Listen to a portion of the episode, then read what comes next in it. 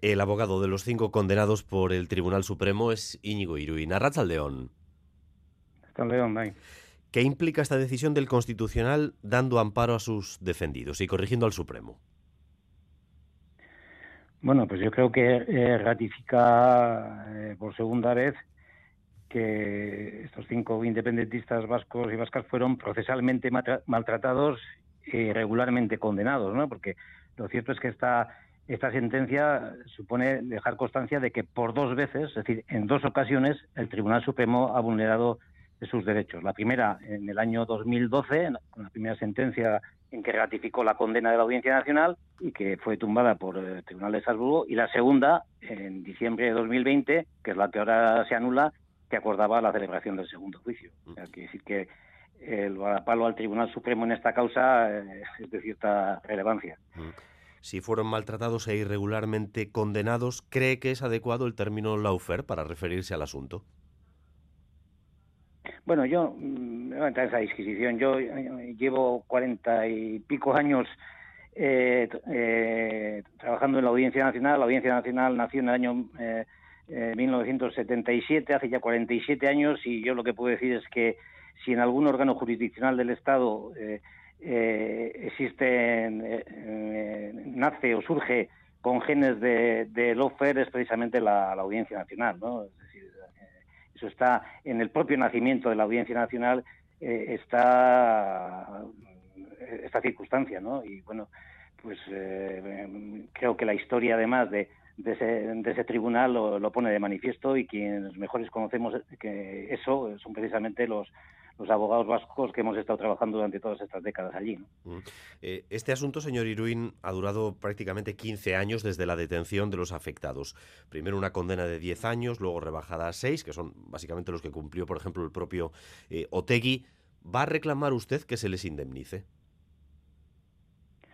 Bueno, es la cuestión que ahora, una vez terminado este proceso ante el Constitucional, eh, vamos a analizar, ¿no? Es decir, nosotros, en principio, entendemos que hay una responsabilidad patrimonial del Estado eh, y que hay un derecho a, reclamarla, eh, a reclamar los daños que se han causado por lo que entendemos que ha sido un error judicial, ¿no? Es decir, entre los posibles eh, títulos de imputación que puede haber para hacer una reclamación patrimonial al Estado, uno de ellos es precisamente el error judicial, que entendemos que es aplicable en este caso. Somos muy conscientes de que la doctrina del Tribunal Supremo eh, sobre el error judicial eh, y también del Tribunal Constitucional es muy estricta, es decir, se habla de, eh, que el error ha de ser patente, manifiesto, evidente, notorio, es decir, términos de esa naturaleza que hacen que el recorrido sea muy, muy estrecho.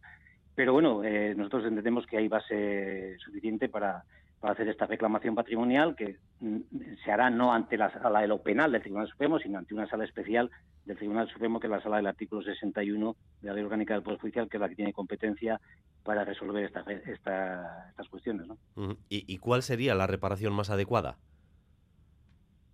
Bueno, en este, en este momento eh, la, eh, ha habido una, una reparación eh, que es la que el Tribunal Supremo no, no, no quería, que era eh, lógicamente la de eh, la de no, no celebrarse un, segundo juicio porque como dice eh, como dice el Tribunal Constitucional eso sería un gravamen desproporcionado para quienes ya han cumplido integralmente la, la, condena volver a cerrar una, una segunda vista bien en este momento lógicamente la reparación no puede ser otra que una reparación de naturaleza de naturaleza económica no entonces eso requiere eh, que previamente el Tribunal Supremo declare que ha habido un error judicial y tras esa declaración de error judicial es donde formularíamos una reclamación de naturaleza económica ante el Ministerio de Justicia y luego, bueno, pues el devenir de eso ya eh, ya veremos cuál sería, ¿no?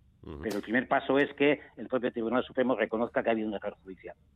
Eh, una cosa más, señor Iruin, porque hay, hay sectores molestos con el comportamiento del Constitucional en, en este caso y en el caso del que fuera diputado de, de, Unidas Podemos, Alberto Rodríguez. Vienen a decir que el Constitucional se está excediendo. Eh, al corregir al Supremo, porque no es un tribunal sentenciador. ¿Usted qué les diría? Bueno, pues precisamente lo que hay lo que hay que decir es que si hay algún órgano que se ha excedido o algún tribunal que se ha excedido y que ha distorsionado de manera arbitraria una decisión de, un, de otro tribunal es precisamente el Tribunal Supremo. O sea, el Tribunal Supremo, cuando ha tratado de ejecutar la sentencia de Estrasburgo, como digo, ha distorsionado lo que el Tribunal de Estrasburgo señaló, porque hay un parágrafo, un párrafo en esa sentencia, que es el parágrafo 74, donde se decía de manera taxativa y literal que la forma más adecuada de reparación del daño causado ha de ser a solicitud de la persona cuyo derecho se ha violado. Es decir, es la persona cuyo derecho se ha violado la que tiene que decir cuál es la forma más adecuada de reparación. Y nosotros eh, ya dijimos en su día, eh, cuando se nos dio trámite para ello, que eh, estábamos en contra de la celebración de un segundo juicio.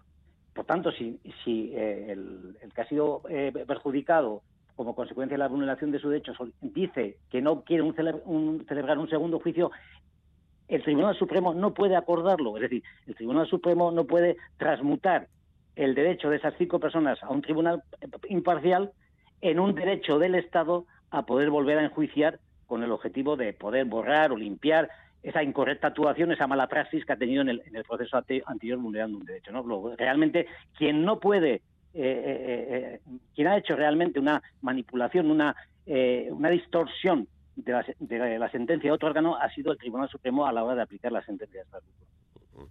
Pues Íñigo Iruín, le agradezco mucho que haya estado con nosotros en, en directo esta tarde. Un saludo. Es que ricasco. Suri.